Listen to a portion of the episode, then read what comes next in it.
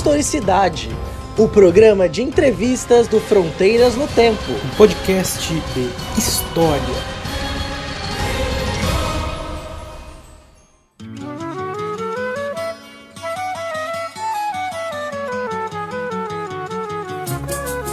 Olá, aqui é o Marcelo. Você está ouvindo o Historicidade, o programa de entrevistas do Fronteiras no Tempo, um podcast de história.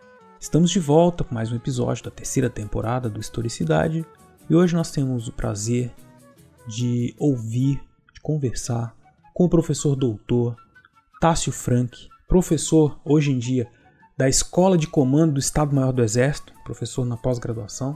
Nós hoje vamos falar sobre Amazônia, Estado e História. Bom, Tássio, primeiramente gostaria de agradecer por você ter aceitado participar do nosso programa, dar uma entrevista pra gente queria dizer que é um prazer muito grande poder falar contigo. Oi, Marcelo, tudo bem? É, é um prazer aí estar conversando com você, estar conversando aí com os ouvintes aí, gravando esse podcast sobre com historicidade. É, eu e o Marcelo estudamos juntos na época do mestrado na Unesp e é realmente muito bom estar falando uhum. com, com um historiador, estar falando sobre história. Antes de mais nada, queria que você falasse um pouco para o nosso ouvinte é, da sua trajetória, o seu trabalho atual, suas pesquisas, sua trajetória acadêmica. Vamos guardar as histórias assim mais cabulosas para outros momentos. eu fiz graduação em História em Londrina, no Paraná, na UEL, na Universidade Estadual de Londrina. Depois eu fiz mestrado em História na Unesp em Franca. após esse período eu fui trabalhar. Né? Eu não engatei direto no doutorado, eu fui trabalhar fui trabalhar em universidade particular e depois fui trabalhar na Universidade uh, Estadual do Amazonas, Universidade do Estado do Amazonas, né? a UEA. Eu uhum. fui para Tefé, no interior do estado do Amazonas, depois tive uma passagem também em Manaus, trabalhando na reitoria, e foi lá que eu acabei entrando para o doutorado. E aí o meu doutorado já começa uma. Eu saí do, do caminho mais tradicional e formal e em vez de fazer um doutorado em História, eu fiz um doutorado em Desenvolvimento Sustentável, uhum. né, na UNB, que é um programa no Centro de Desenvolvimento Sustentável da UNB, é um programa muito bom, um programa nota 7 na CAPES, orientando do uhum. professor José Augusto Drummond. E aí, apesar de ser em desenvolvimento sustentável, o que na verdade eu trabalhei, o tema que foi de pesquisa do doutorado, teve muito mais a ver com a questão de história ambiental e de geopolítica. Né? Eu acabei estudando 100 anos do pensamento geopolítico e do pensamento militar brasileiro sobre a Amazônia e sobre a natureza, primeira década aí do século XXI. Após o final do doutorado, né, eu fui trabalhar um pouco na iniciativa privada, fui viajar um pouco uh, trabalhando com iniciativa privada com a parte social, e mas acabei voltando para a carreira acadêmica, voltando a trabalhar, e hoje eu trabalho na Escola de Comando Estado-Maior do Exército, Hoje eu trabalho no programa de pós-graduação em Ciências Militares, eu dou aula no mestrado e doutorado aqui.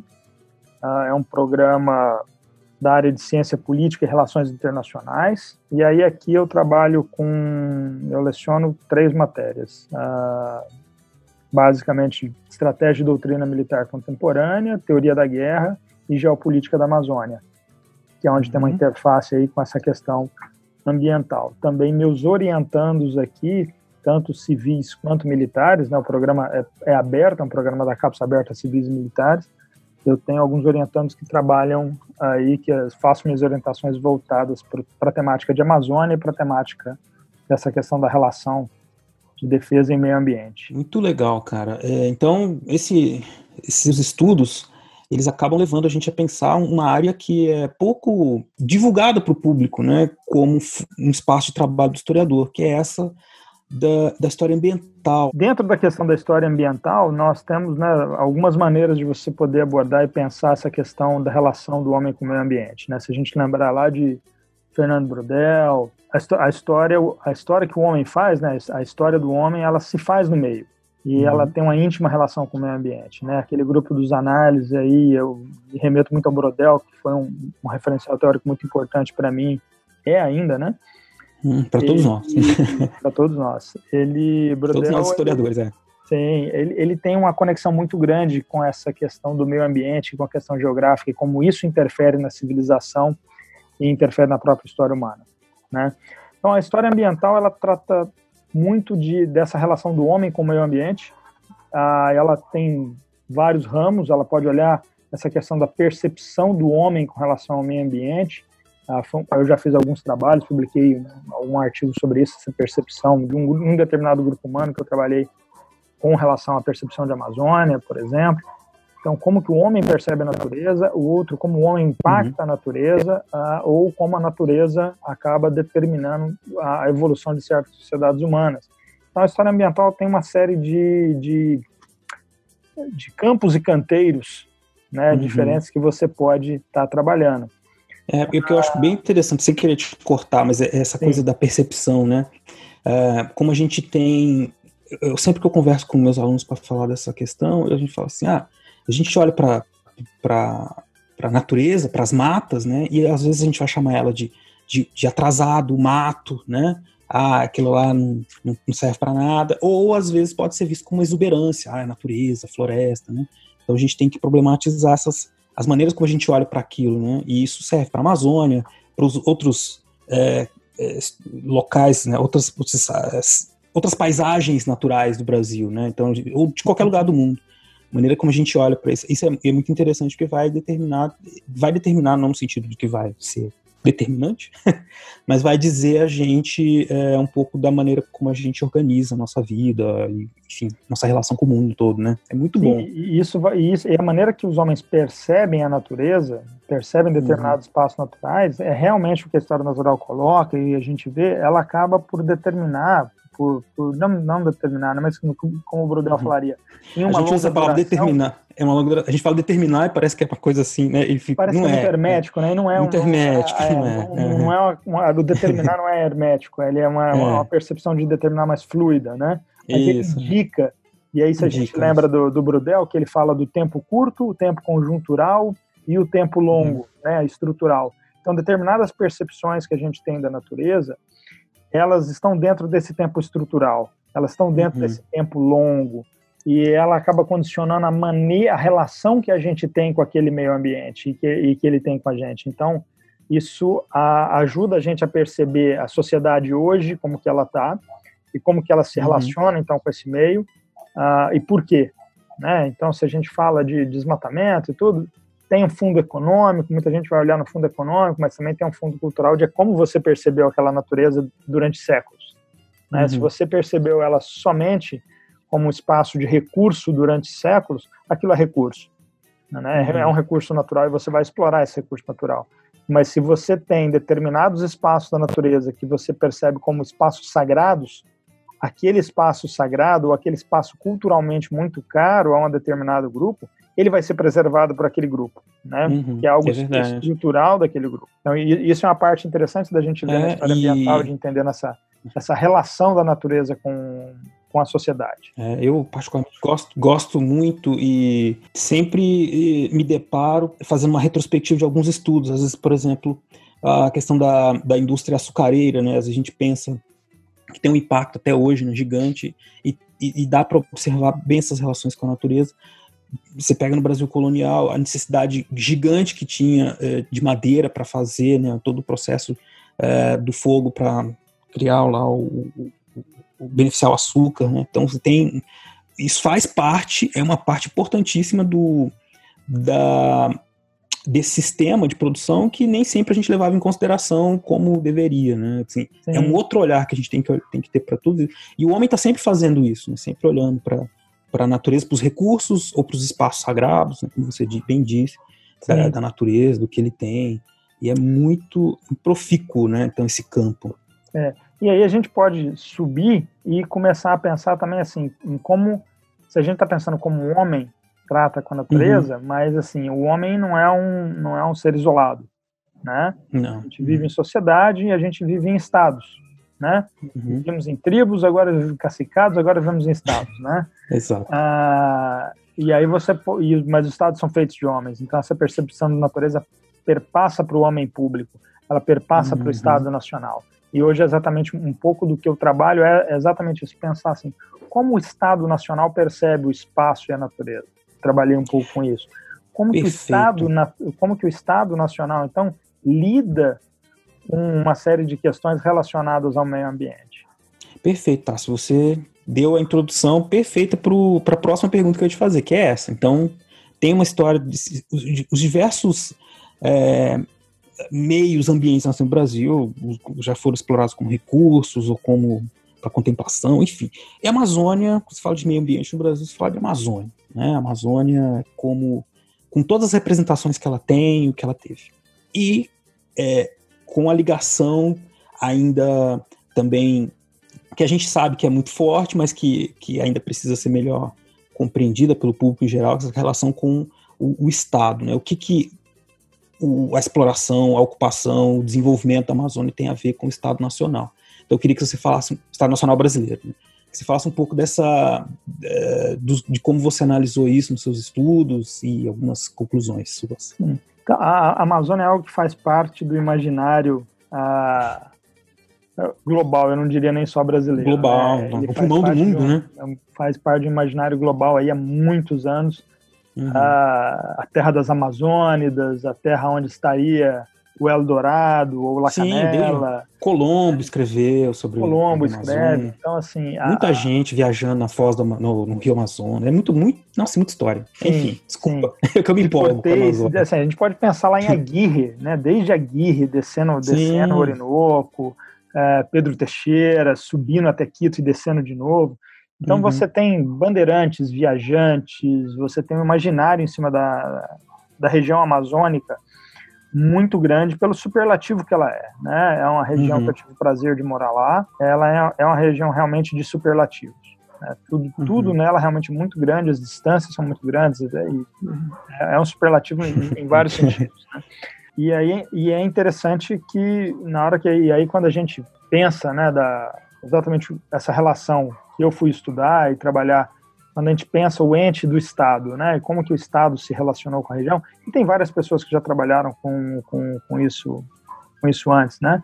Tem uma uhum. obra que eu lembro aqui que é interessante, é do uh, João Erlet Maia, Ideias que fazem o Estado andar, que ele trabalha com o processo de, de desbravamento do sertão, né, e ida em direção à Amazônia, uhum. da Fundação Brasil Central, que passou aí por Uberaba, Uberlândia, era um dos portos da Fundação Brasil Central para tentar entrar na, na, Amazônia. A gente tem, a, gente tem, a Amazônia ela, ela, tem todo um imaginário em torno dela muito grande, né? Uhum. Uh, e sempre muito associado à, à, ideia de Amazônia. Eu brinco que ela, ela transitou de um de uma ideia de um inferno verde para um paraíso tropical. A Amazônia era era para Euclides da Cunha o inferno verde. Né? Ele, ele cunha a expressão inferno verde para se descrever a Amazônia, devido ao calor que era para eles né, insuportável, ao, ao medo constante que você tinha de animais, de perigos da própria floresta. A partir do século XX a gente começa a, a mudar isso daí né? Então, uhum. a, a, Amazônia transita desse inferno verde para um paraíso tropical no século XX.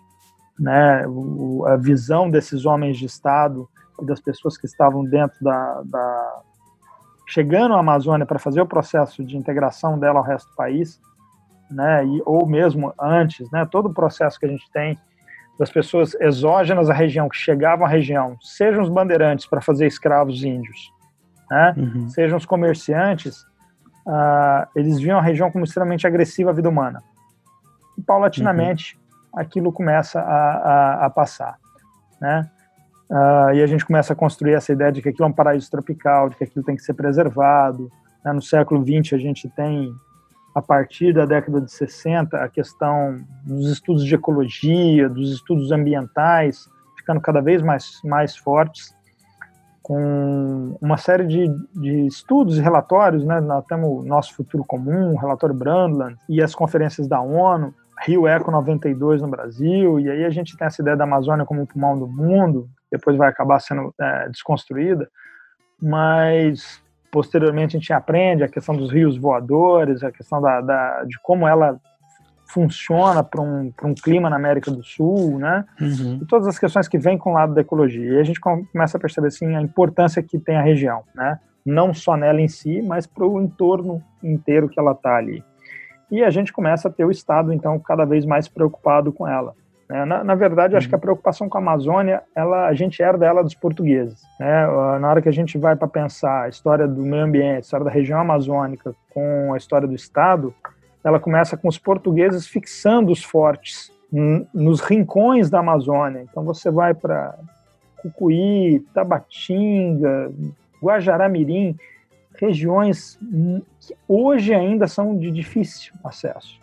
Hoje ainda a gente está falando assim de que você vai levar assim dias de barco para chegar, né? E não, às vezes não vai ter voo. E os portugueses já uhum. colocavam um forte lá para falar bem, isso aqui um dia vai ser, vai, isso aqui é, vai ser o, o, o território da, da, da, futura colônia, né? Mesmo antes daquilo ser uhum. Portugal, uhum. né? Porque ainda na época da União Ibérica, né? Os portugueses começam a, a, poder entrar no território Nossa. espanhol e tomar posse no nome do rei uhum. de Portugal e não no nome da União Ibérica. é, Olha só. É, tem, tem uns dados interessantes. Então, você tem um conjunto de fortes na Amazônia que são da época colonial. E exatamente uh, depois disso a gente vai ter, olhando a Amazônia por um ponto de vista de tratados políticos e da história dos tratados, você vai ter o Tratado de Madrid, 1750, uhum. o Tratado de São Ildefonso, 1777, que aí a gente troca a região das, das missões jesuíticas no sul do país pela Amazônia, né, com a coroa espanhola. Uhum. E aí a Amazônia fica muito próxima dos limites de tratados que, do, do, mapa que a gente tem hoje. A gente vai ter mais questões de disputas territoriais na região até 1904. A gente tem o Acre, a gente tem a questão do Pirara, a gente tem a questão da Guiana, a gente tem algumas disputas territoriais na região, até que em 1904 estabelece aí o que é o mapa que a gente conhece hoje, e aí dentro dele nós temos a área da Amazônia Legal. Né? E aí é interessante falar ainda em, em, dessa história mais dentro do político, como que, o que, que é essa Amazônia legal, como que a gente chega nela, né? Hum, então, como? é exatamente o Estado tentando desenvolver a região. É no período uh, do Getúlio Vargas, segundo período do Vargas, que ele vai criar exatamente a ideia de Amazônia legal, a, a lei uhum. de Amazônia legal, e vai criar a Sudã, que era a Superintendência de Desenvolvimento da Amazônia, e a Superintendência de Desenvolvimento do Nordeste, a Sudene, Sudene, eram duas superintendências exatamente para desenvolver duas regiões do país que naquele momento, nos anos 50, eram consideradas atrasadas. Aí é interessante para o nosso ouvinte, porque às vezes a gente fala de desenvolvimento atrasado, né? É, qual que era a noção que eles tinham do que seria esse desenvolvimento para a Amazônia nesse período? É, a gente, então, eu acho interessante assim, tudo que você tudo que você falou, né? A Amazônia desde a colônia, você tem uma questão de fronteira ali para ser resolvida e aí ela faz parte do Brasil e essa ação do Vargas, eh, me corrija se eu estiver errado, uma primeira ação de buscar um desenvolvimento para a região no, no século XX, é, de que maneira é, se daria esse desenvolvimento? Ou que tipo de, de desenvolvimento que seria esse daí? Então, você Essa... tem duas, você tem duas hum. coisas muito caras ao, ao, pensamento naquele período e por que, que eles estavam tentando desenvolver a região, né, como um todo. Ao Nordeste, todo mundo sabe, você tem é, períodos de seca cíclica uhum. tempos em tempos. Então, por exemplo, o período da borracha, onde a Amazônia é muito rica, né, e tem energia elétrica antes do Rio de Janeiro, por exemplo, certo, né, é. bancada pela, pelo ciclo da borracha. Então, nós estamos falando de uma Amazônia muito rica ali no final do século XIX, início do século XX, até a Primeira Guerra Mundial. Uh, e só e aí, nesse período do ciclo da borracha, por exemplo, ao mesmo tempo que você tem o ciclo da borracha, você tem no Nordeste um ciclo de seca. Então, uma coisa que pouca gente sabe é que você tem uma migração nordestina para dentro da Amazônia muito grande para trabalhar nos seringais, né? Uhum. Então, aí a gente já pode falar de uma história dessas populações humanas, desses migrantes humanos, que é extremamente interessante, que é extremamente curioso você ver, né? Uhum. É... Bem, e desde o Império, então você quer tentar resolver isso. Como que você tem duas, um outro ponto, né? Então guarda esse ponto. Nós estamos falando de populações aí, migrações e, e, você tentar resolver a questão de seca e fome. Nós estamos falando de um período que as pessoas morrem de fome ainda no Nordeste, uhum. né? É, e um outro ponto era é, essa ideia de que você tem uma cobiça internacional sobre a região, né? A gente já tem desde o século XIX ah, desde o 19 já. Desde o 19. Assim, na verdade é o seguinte, a primeira cobiça da região, a primeira coisa foi os portugueses conquistarem a região aos espanhóis. Sim. Uhum. Aí você tem os, os, franceses invadindo a região da Guiana. Bem lembrado. Invadindo a região uhum. do Amapá. Eles invadem o Amapá e aí você tem a, a batalha, que inclusive é a batalha fundadora do, da, é tida como fundadora da Marinha do Brasil, é, que é a Batalha de Cayena, fundadora do, do uhum. Marinha, dos Fuzileiros Navais. Uhum. Que é a Batalha de Cayena, que é quando o, o Império retoma a, o Amapá, que tinha sido invadido pelos franceses, e vai lá e toma a Guiana. Depois a gente acaba devolvendo, Sim. por arbitragem internacional, a gente devolve. Mas então você tem. E, você, e aí, no início do século, você, a gente perde uma parte do território amazônico para a Guiana, para a Guiana inglesa, por causa de uma arbitragem ah, que era Guiana inglesa e quem arbitrou exatamente foi um rei inglês, e aí a gente acabou perdendo um pedaço da, do território nacional, que eu não vou me lembrar o nome agora, é uma, é uma o Vale do Rio Tucutu. Lá em onde hoje é Roraima, um pedaço daquilo lá a gente perdeu. Uhum. Um pedaço da bacia amazônica ali a gente perde exatamente numa, numa arbitragem internacional em 1904. Uhum. É, então a gente, então você sempre tem no estado um medo de uma cobiça. Você teve navegantes americanos, só lembrando, teve navegantes americanos, né, exatamente propondo que se, se criasse a Libéria, que vai ser criada na África para você mandar os ex-escravos dos Estados Unidos, que se criasse na Amazônia. Uhum você tem os judeus, o movimento sionista tentando adquirir pedaços de terra lá. Então, você sempre tem uma, um, um, um, medo, desde a época do Império, nos últimos anos do Império, uh, uma pressão muito grande para que se abrisse a navegação do rio Amazonas a todas as potências. E aí, nesse ponto, o Brasil joga um jogo político duplo, que é o que a gente não queria abrir a navegação fechada por Dom João VI uhum. aos outros países no, no, na bacia amazônica mas a gente queria que se abrisse a navegação aos navios brasileiros na Bacia do Prata. Isso. É? Então, é, é uhum. isso é Dom, Dom Pedro II está lidando com essas questões geopolíticas ali. Né, e está sofrendo pressão uh, norte-americana e inglesa para que os navios pudessem entrar na bacia amazônica sem, sem serem parados por uma alfândega brasileira. Né? Certo. Uhum. Uh, então você tem esse medo constante ali de, de, de uma intervenção externa na região, e naquela época uma intervenção externa na região era tomar o território ainda, era perder território, né? Coisa que hoje já não é um medo mais, né? Tá. Mas naquele uhum. período era. Ainda naquele período você ainda tinha esse medo, né? E assim, uma coisa que pouca gente às vezes percebe ou vê, até porque não é uma história que acontece com o nosso país, mas até 1995 algumas questões mais graves até 1980, a gente tem os nossos países vizinhos aqui tendo perdas territoriais por conflitos de fronteira. O hum, Equador, o Equador tinha fronteira com o Brasil. Em 1941 ele perde a fronteira com o Brasil, ele perde 50% do território para o Peru. É, nossa, disputas recentes, né? a gente não tem essa noção. Recentes, é. 91. Aí em 81 ele perde mais um pedaço do território.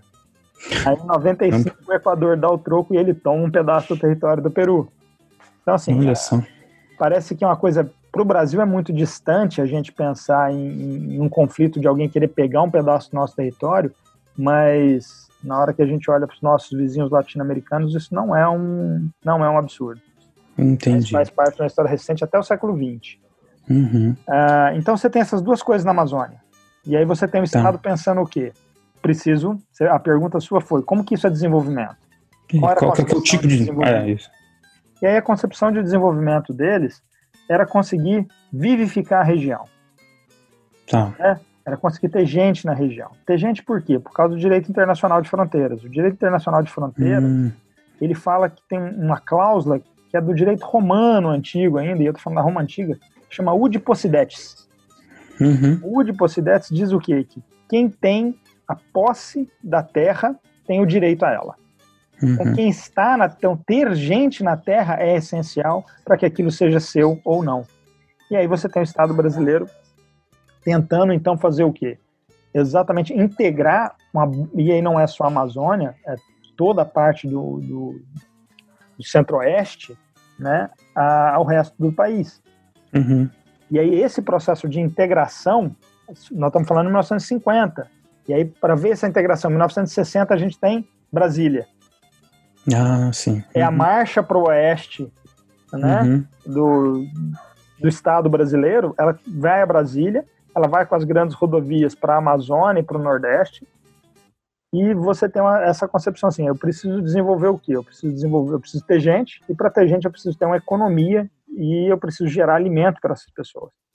Por isso que uhum. você vai ter aí um Estado brasileiro trabalhando na, na região, uh, que depois vai ser muito uh, criticado, que é o que? Ele vai criar o, o, em 1970 você cria o INCRA, uhum. Instituto Nacional da Reforma Agrária, criado em 1970, exatamente para colonizar a Amazônia com pequenos agricultores. E ele cria um esquema uhum. de você ter as agrovilas, a, agrovilas, as, a, as vilas regionais e as cidades, que era exatamente para você poder ter um, uma cadeia de suprimentos e uma cadeia de comércio onde você pudesse produzir e vender, né? insumos agrícolas. E nesse período dos anos 70, 60, 70, você tem a abertura de uma série de rodovias. Até antes um pouco, né? A primeira começa com JK, que é a Brasília, Belém Brasília. Belém Brasília. Hum. É a Belém Brasília. A, com JK. Depois, no período uh, militar, aí você tem uma série de outras rodovias sendo construídas. Uh, no período Vargas, você tem algumas ferrovias, você tem, tem algumas outras coisas, mas aí você, você tem essa ideia de que então desenvolvimento é criar emprego, é levar indústria. Uhum. A gente está nesse processo ainda do nacional desenvolvimentismo no Brasil e de querer industrializar o país, uhum. querer levar a indústria para vários lugares do país. Nesse meio, a gente cria a Zona Franca de Manaus. Foi quando? Foi anos 70, né? Não me engano. Foi em 74, 76. Certo. Confirmar a data direitinho. Ou é 67? Agora não me lembro bem se não é 67. Você tem a criação da Zona Franca de Manaus, que é um polo uhum. industrial dentro de Manaus. E se uhum. aquilo era polo industrial, você tem a criação da Transamazônica, de uma série de, de, de rodovias, porque aí no, na região do Pará e conectando com o Nordeste, você tem a parte a, do que hoje é a Vale do Rio Doce, você tem a parte de Carajás, você tem a parte de minério, e você tem os grandes portos de escoação no Nordeste, para escoar no Nordeste. Uhum. Então você não resolveu ainda a seca do Nordeste, ah, mas você está transformando o Nordeste com, com, rodovias e transformando com portos em um grande lugar de exportação. Então, você está movimentando a economia de uma Nordeste de uma maneira diferente. Né? Mas é interessante porque, mesmo todo esse esforço, existiam muitos obstáculos naturais, porque essa integração ela não é, até hoje, é, perfeita, que eu quero dizer assim, existem ainda muitos problemas, mesmo de distâncias muito grandes, né? Quais tipos de, de problemas ou obstáculos ou dificuldades, o que, que fez com que esse projeto enfrentasse, quais eram os obstáculos desses projetos, né? Por exemplo, a Transamazônica, por exemplo, a gente, o, o nosso ouvinte tem aquela visão da Transamazônica como uma estrada uma série de problemas, que foi difícil construir, enfim, um projeto de, de desenvolvimento que foi muito deletério para as populações é, nativas, para o próprio meio ambiente, né? Como é que isso foi se equacionando aí nessas relações públicas, políticas aí no, dentro do Estado? Então, aí é legal a gente falar então um pouquinho de, de história, de história ambiental, de como que a gente faz essas relações, né? Uhum. Uh, Bem, na hora que você começa a perceber como que os homens de Estado percebiam a região, uhum.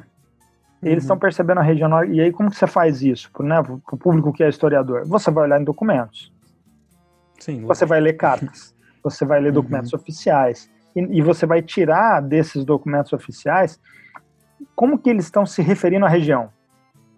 Uhum. É algo sagrado ou é recurso natural? Aí é a primeira uhum. pista. Né? E aí o que tem é o que? Até os anos 60, 70, até os anos 70, a, é recurso natural. A Amazônia é, uhum. a Amazônia é, é, é, é, é, escrita na fala dos nossos governantes, nos discursos dos nossos governantes, dos ex-presidentes do Brasil até então, como uma região rica, próspera e que poderia alavancar o desenvolvimento não só dela, mas do restante do país. Perfeito. Uhum. Então ela é realmente uma região né, tida como a reserva natural e tida como a, o, o, espaço para onde o país vai crescer. Porque o país não pode uhum. crescer mais para a costa, a gente já tem uma, uma, uhum. uma região da costa muito densamente povoada. Então é para o interior que o país precisa crescer. Então, e isso é uma coisa que você consegue ver nos, em vários discursos seja de homens públicos como um presidente da República, seja de homens que estão à frente daquele desse processo de desbravar a região. E aí você tem alguns relatos interessantes. Você tem Euclides da Cunha que vai para a região. Uhum. Né? Os últimos escritos póstumos já do Euclides da Cunha vão exatamente mostrar a região como uma região extremamente agressiva ao homem, daí o Inferno Verde, mas extremamente abundante. Né? Uhum. Tem uma obra que pouca gente conhece, que é um relatório de reconhecimento de fronteiras do rio Purus e Juruá, que o Euclides da Cunha vai junto com o general Belarmino. É um relatório de 1905. E nesse relatório, o Euclides da Cunha faz a questão de falar assim: tem espécies de animais, tem espécies de, de plantas fibrosas que dá para fazer corda, tem isso, tem que... ele vai colocando, tem diamante, tem ouro, coisas que nem tinha na região. Uhum. Né, que hoje a gente sabe que não tinha. Mas ele, ele pinta uma imagem da região como extremamente rica. Né? E daí você ter o Estado depois correndo atrás dessa região extremamente rica, fomentando aí a, a, a ocupação dela. Feita com muito sangue dos dois lados, com perda dos dois lados, é preciso a gente falar isso. Então, feita de um choque, né? Sim. Uh, mas é um choque que, se a gente for perceber, ele começou com os portugueses. Ele começa Sim. com a descoberta. Então, por exemplo, uhum. a cidade que eu morei, lá chama, é, no interior do Amazonas, chama Tefé. Uh, Tefé, uma antiga vila de Ega, tem uma figura famosa que é o Barão de Tefé. Famoso, Barão de Tefé. Uhum. Sério. Bem, Tefé tem uma redução jesuítica, é uma redução indígena, que é a Barreira da Missão, que hoje é uma aldeia indígena, mas está lá uhum. uh, o, o prédio da missão ainda, tem padre lá ainda. Tem 300 anos de contato entre homens Caramba. brancos e índios né? Uhum. Porque no período da colônia você tem um processo histórico chamado os descimentos, né? Uhum. que era você descer os índios para as reduções, uhum. Ah, para próximo das cidades, para próximo da, da, da, das paróquias, né? e não deixar ele de maneira que você protegesse ele dos bandeirantes estavam ali uhum. passando e você colocasse eles para trabalhar ali dentro do, dos padres. Isso era feito. Catequizar e trabalhar, né? Catequizar uhum. e trabalhar. Isso era feito com mais ou menos violência. Isso. Com um grau diferente de violência. Uhum. De 300 anos para cá. Mas nesse período. Né? É, com muitas, muitas disputas entre bandeirantes e missionários também, né? Porque Sim. havia justamente essa diferença de compreensão do que, que ia se fazer com esses nativos entre eles. Sim. Né? Mas, mas o Brasil da década de 30, 40, 50 uhum. ainda é um Brasil assim que você ainda tem muita população ah, não contactada, que você ainda está tra travando o contato com essa população. Então, mesmo antes de, de Brasília, você tem, um, para os alunos de história, um filme interessante de ver, é Xingu, que é baseado no livro Xingu, que é a obra dos irmãos Vilas Boas. Ah, é muito bom.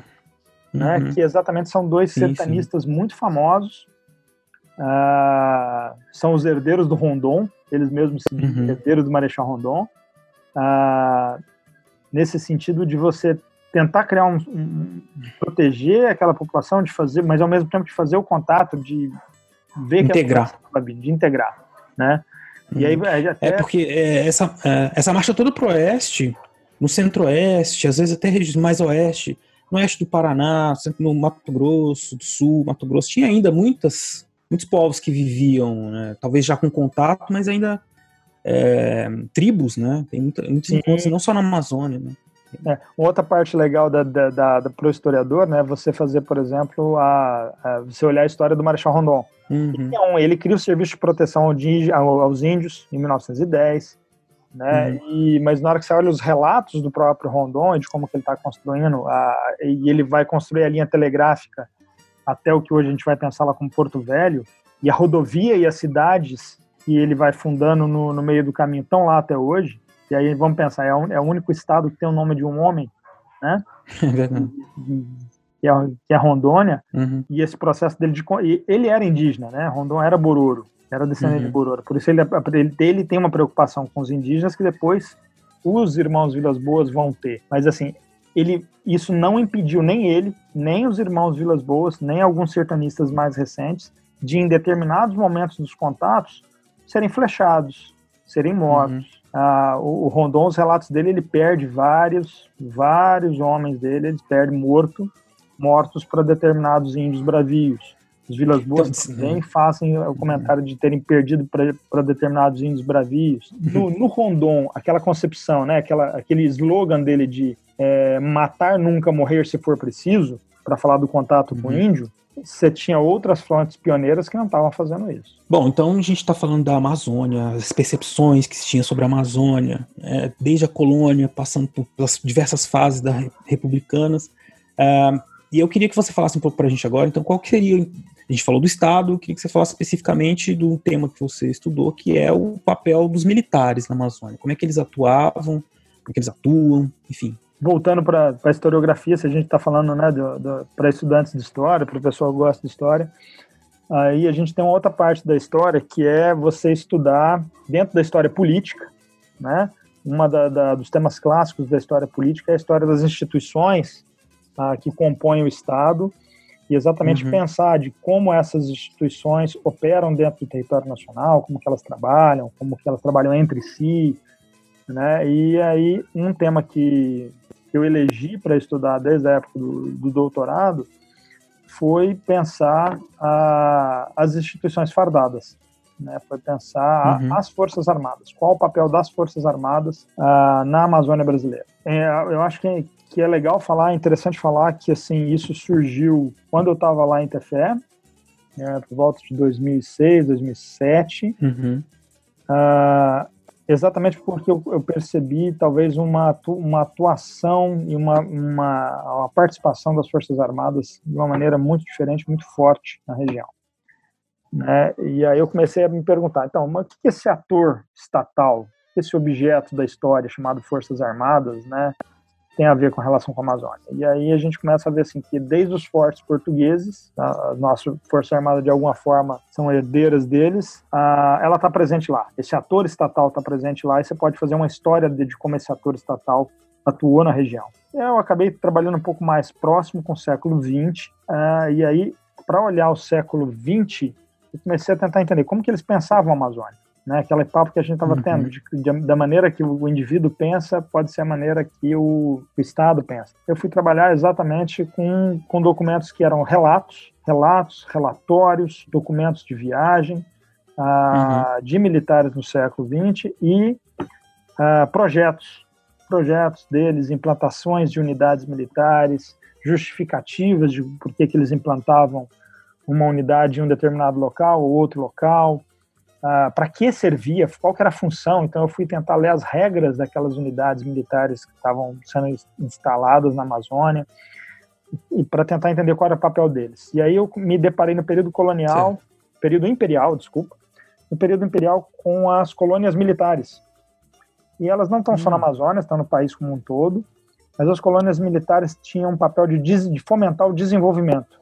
Elas são colônias agrícolas e militares, elas tinham, na verdade, tinham um duplo papel. Elas fomentavam o desenvolvimento e garantiam a defesa do território. Certo. E aí eu comecei a estudar exatamente a partir dos regulamentos dessas colônias militares.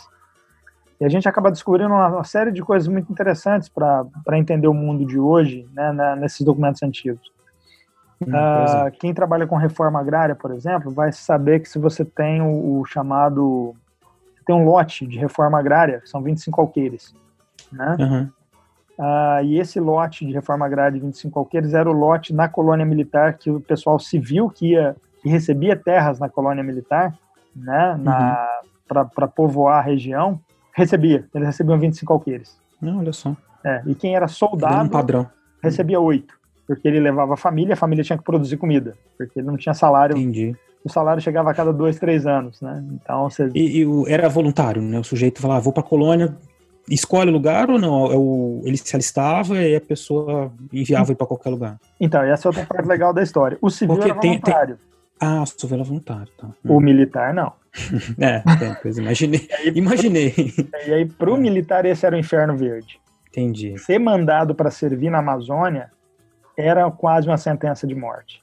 A punição, né? Era uma punição. Não tinha, tinha uma época que a gente mandava, eh, era uma forma de punição mandar o sujeito pra uma colônia no meio da Amazônia. assim. É, e, e, assim, e era uma punição por quê? Vamos, bom, historinha rápida. Rondon, numa das, das saídas dele dentro, já na, na área de Rondônia, ele sai com 200 homens. Passando 15 dias, ele já tem quase 90 com beriberi, com malária e outras doenças. Não Malária. tinha tratamento naquela época, né? Putz. É, no final, ele já tinha, quando ele, quando ele acaba voltando, ele já tinha perdido uns 70, deixado enterrado na Amazônia. Meu Deus. Então, assim, você morria na região, realmente. Fora uhum. o contato com os índios, né, que sim, ainda, sim. ainda eram senhores né, do, do, do território. Né, uhum. eram, são senhores ainda de, de suas reservas, lugares que tem, mas naquela época eles eram assim, eles ainda eram uma ameaça né, muito grande. Então você você tem, vamos falar, para o militar não era obrigatório, era um inferno verde, era, era uma punição. Uhum. O civil não. O civil era voluntário, você e era a chance de você receber um pedaço de terra seu uhum. que você poderia plantar. E ao mesmo tempo a colônia militar tinha a obrigação de fornecer educação, um técnico veterinário, né, que um técnico agrícola, né, que hoje no Sim. exército a gente ainda tem é uma coisa que acho que pouca gente sabe. Até hoje no Exército na Amazônia a gente tem a figura do sargento agrícola. Nossa. E é exatamente um sargento que está lá naquelas unidades de fronteira, fazendo o quê? Plantando. Mas além dele estar tá plantando para garantir o alimento e o sustento da tropa que está ali, né, em caso uhum. de necessidade, ele tem um papel que é ensinar técnicas e, e aprender e trocar técnicas com os moradores locais. Que interessante, cara. Ele, ele funciona de um, de um, como um técnico agrícola para a produção local. Ainda hoje a gente tem isso na Amazônia. Coisa que começou e regiões, lá. Na... Regiões que ainda são isoladas, né? Regiões que ainda são isoladas. Tudo muito grande, tudo lá. Algo enfim. que começou na colônia Pedro II em 1854. Nossa, que então, coisa. Tem bastante, tem bastante. Uma longa tempo. história. É uma longa história, é uma longa história. Mas é. falando de uma é. história mais recente, vindo para um período mais recente, Aí você tem um papel dos militares que era, que foi nesse processo de, de integração da região. E você começa a ver essa ideia deles de, de se perguntarem, né, aonde que eu vou criar uma unidade militar? É, é lá Sim. na fronteira para defender a fronteira? Às vezes não. Às vezes não é o melhor lugar. Hum. Já tinha algumas unidades na fronteira. Às vezes ele vai criar uma unidade militar numa, região que ele consiga ajudar a desenvolver a região. E aí, em vez dele criar uma, um batalhão de infantaria, um batalhão de blindados, ou o que for, ele cria um batalhão de engenharia e construção. Hum. unidades na Amazônia lá são criadas no início, eram batalhões de engenharia e construção, para exatamente abrir as estradas. Entendi. Escola, Uhum. Exatamente tentar dar um suporte a essa parte de, de infraestrutura da região. Não, isso está é, tá dentro daquele grande projeto de desenvolvimento que surge lá no Vargas. Então, isso, essa ideia tá. dessas colônias que vão é, ser colocadas para o desenvolvimento regional. Então, é um então, projeto que foi sendo gestado já desde essa época. Desde o Império desde 1854. Desde lógico. Uhum. Porque as primeiras colônias estão em 1854, que é a colônia Dom Pedro II, e você vem fundando colônias militares até 1967. Uhum. Tem colônia militar sendo fundada. A última colônia foi de Tabatinga. E nesse, nessa ideia de desenvolvimento. De uma colônia que dê suporte ao desenvolvimento. Você olha para o papel deles na região, está muito dentro dessa questão dupla: defender e desenvolver mas eles têm uma concepção que você, uhum. isso passa nos documentos, a gente consegue perceber isso com a leitura dos documentos, que para eles não existe defesa sem desenvolvimento, porque não, você não defende o vazio, você tem que defender onde tem gente. Entendi. Então você precisa, uhum. você precisa desenvolver a região. E daí a preocupação deles, e hoje ainda a gente vê isso lá, dessa questão do, de dar um suporte ao desenvolvimento. Certo de chamar a população, né, para as pessoas ficarem se estabelecerem ali, né, ficar na região, da melhorar a infraestrutura, essas coisas todas, né? É, ou quem está na região, você você dá, dá condições que ele fique lá. Então você vai construir, hoje você vai construir hospital, tá. você vai ajudar a reformar a escola, você vai a, ajudar determinadas aldeias em períodos de seca, ou quando você tem algum índio que tá, tem algum problema e você precisa fazer uma extração de, de, desse índio para um, um centro hospitalar maior, para algum tratamento melhor, você vai usar provavelmente um, um, avião da Força Aérea, um helicóptero da, do Exército, alguma coisa assim. Ou os navios, os navios hospitais Entendi. da Marinha. Uma, mas também, também, Por, uma, por uma outra coisa que é o seguinte, né? A, hum. Aqui no Sudeste a gente tem isso tudo muito presente. Uhum. E muito fácil. Na Amazônia, não. Então, na Entendi. Amazônia, você tem muita comunidade que você não tem um enfermeiro, você não tem um médico. Uhum. O enfermeiro ou médico que ele vê passar lá é o enfermeiro, às vezes, da, da CESAI, que é a Secretaria Especial de Saúde Indígena, mas aí o, o enfermeiro ou o médico da CESAI só atende as comunidades indígenas, ele não atende as comunidades ribeirinhas. ou é um médico ah, de um dos projetos do Exército ou da Marinha da Aeronáutica que está passando por lá fazendo uma coisa que a gente chama de assiso, que é a ação cívico-social. Né? Entendi. Então, eles ainda, mas isso, é, isso é uma coisa que é muito lá. Né? Aqui você não tem uhum. essa necessidade. Pois entendi. É, então fica essa, é, essa visão para o nosso ouvinte, né? Um projeto de desenvolvimento, projeto de construção de um Estado nacional que se expande para o oeste, chega na Amazônia, já estava lá, né, desde o da, do Império, desde a colônia, que depois o Império busca diversas formas de se desenvolver a região, né, e a presença dos militares acaba sendo fundamental para isso. Uh, eu queria que, assim, para a gente encerrar, que você, é, historiador não faz exercício de futurologia não, mas enfim, como você tem estudado e tem contato com, com o pessoal que trabalha lá, eu queria que, e, e, e pensando assim, em toda essa história que foi construída nos últimos é, décadas na atuação na Amazônia, eu queria que você faça um pouco sobre como você vê o futuro da, da Amazônia, o papel que ela vai ter uh, na, nas relações do Brasil com outros países vizinhos, né? Eu, nossa, essa pergunta daria para fazer um outro, um outro episódio. um outro episódio. Mas é rapidamente, assim, a sua visão uh, sobre o presente e possíveis futuros para a Amazônia. Então, o, o, o rapidamente. Desse ponto de vista estratégico, né? Historiador é meio prolixo, né? Acho que a gente é. acabou de cometer uma falha aqui, porque a gente está falando de Amazônia, Amazônia, mas a gente tinha que ter falado de um outro conceito que é Pan-Amazônia, né? A gente tem que lembrar que a Amazônia é um condomínio. É verdade. A Amazônia é um condomínio, são oito países mais um território uhum. francês. É verdade. A Amazônia é a nossa. A Amazônia brasileira, na verdade. A Amazônia é brasileira. Né? É, a, só... a Amazônia é a nossa fronteira com a União Europeia. Né? É verdade. União... É a maior fronteira terrestre francesa.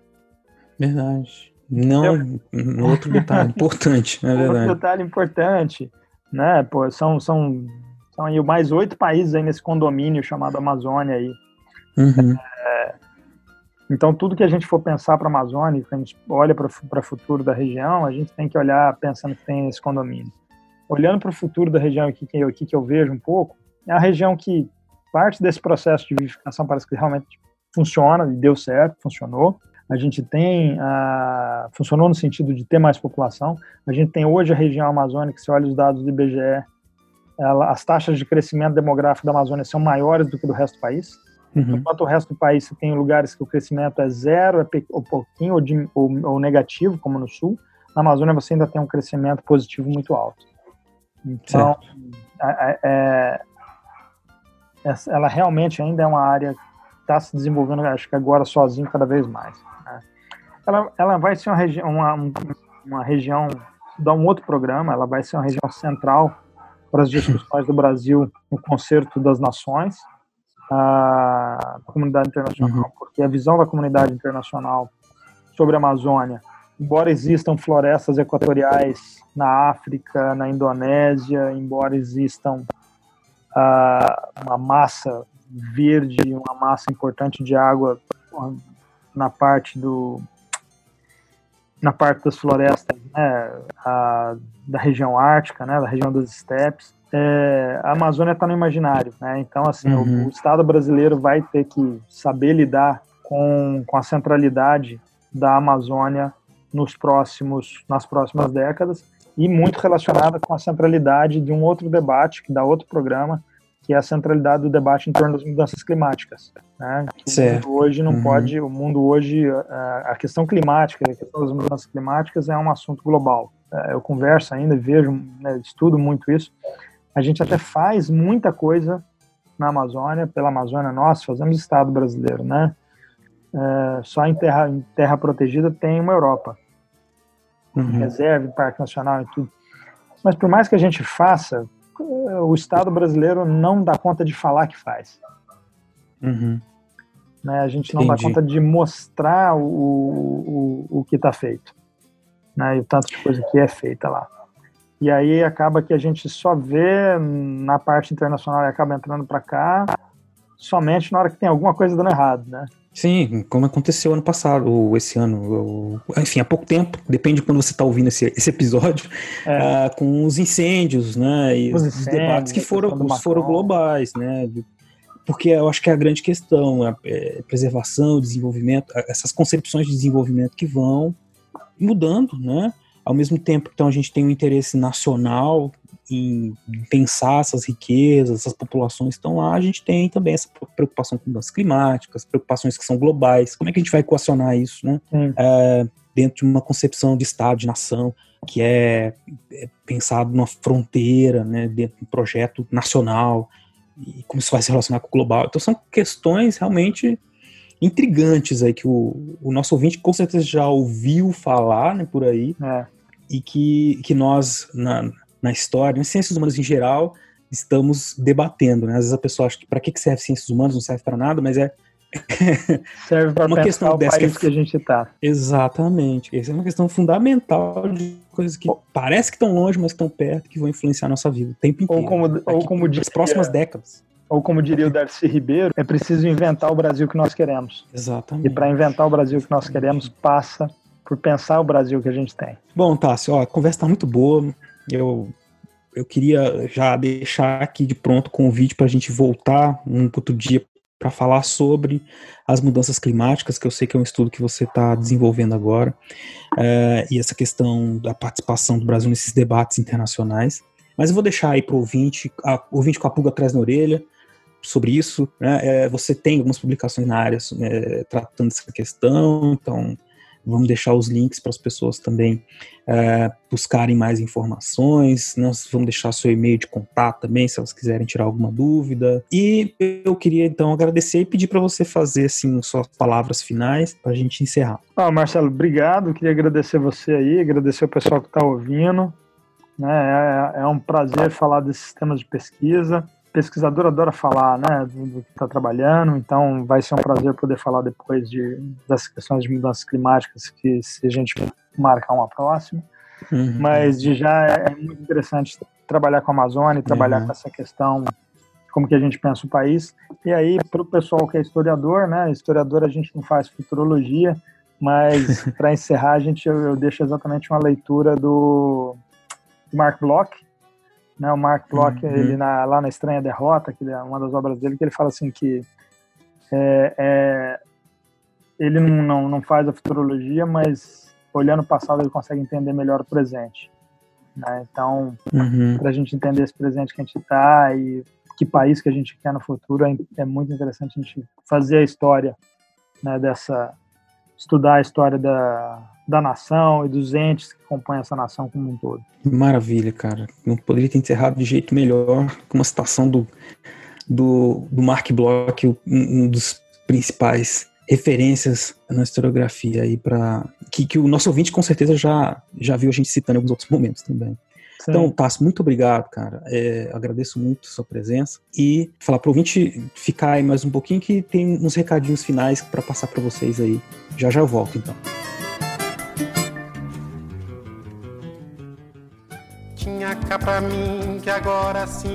Bem, pessoal, vocês perceberam aí na conversa com o professor Tássio que a relação do Brasil com a Amazônia é muito importante para a gente entender. Entender essa relação é muito importante para entender a história do Brasil como um todo, desde a colônia.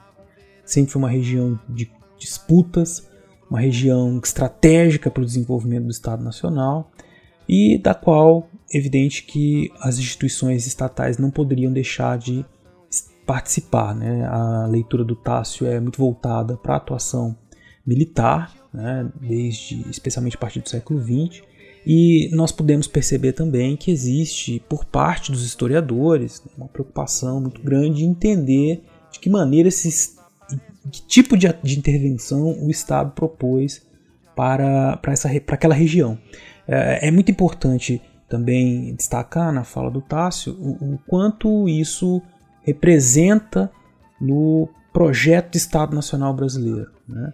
Um projeto que existe, inclusive, antes de se pensar assim, de existir um Estado Nacional, na medida em que nós herdamos, segundo as próprias palavras do Tássio, dos portugueses a preocupação com aquela região, a expansão daquelas fronteiras, é, por variados interesses. Né? Então a gente entendeu, pôde perceber Uh, que isso tem a ver com uma questão de ocupação do território, desenvolvimento daquele território, proteção das fronteiras, né? é, muitas, muitos interesses e muitos, muitas conjunturas convergem para aquele território. E é um território fundamental, né? Se a gente pensar no papel do Brasil nas é um território fundamental se a gente pensar na relação do Brasil com as outras nações e a maneira como a Amazônia é encarada por essas outras nações, né? É, enquanto recursos, enquanto o impacto que ela tem nas mudanças climáticas, que é uma questão que está sendo começando a ser discutida nos últimos tempos, enfim. Então, olhar para esse passado, a nossa relação com o meio ambiente geral, com a Amazônia em específico, é importante para a gente observar o estado de coisas que nós temos hoje em dia, as possibilidades de bem utilizar todos aqueles recursos, é, lidar com aquelas populações que lá vivem né, e criar um equilíbrio para a constituição é, de, desse mundo que nasceu ali, desses diversos encontros na região amazônica. Bom, é, depois de tudo isso dito, né, eu queria agradecer a todos vocês por ter ficado conosco até aqui, né, em mais um programa Historicidade. Eu gostaria de lembrá-los que nós fazemos esses programas com o intuito único de fazer divulgação dos trabalhos dos pesquisadores da área de história, mostrar para vocês a grande diversidade de trabalhos que existem, e nós contamos muito com o apoio de todos vocês para que esse trabalho continue. Uh, você pode nos apoiar curtindo, compartilhando com seus amigos esses é, os nossos programas e também, se você puder, no, contribuindo no Padrim. Né? Você vai entrar no www.padrim.com.br barra Fronteiras no Tempo, Padrim com M no final, e vocês lá vão encontrar nossa campanha de, de, financiamento coletivo, que vocês terão diversas modalidades de participação, né, de contribuições de 1 a 50 reais. E é uma forma de nos ajudar a continuar construindo esses programas para vocês. De novo, muito obrigado e vejo vocês daqui a alguns dias no programa Fronteiras do Tempo. Um abraço!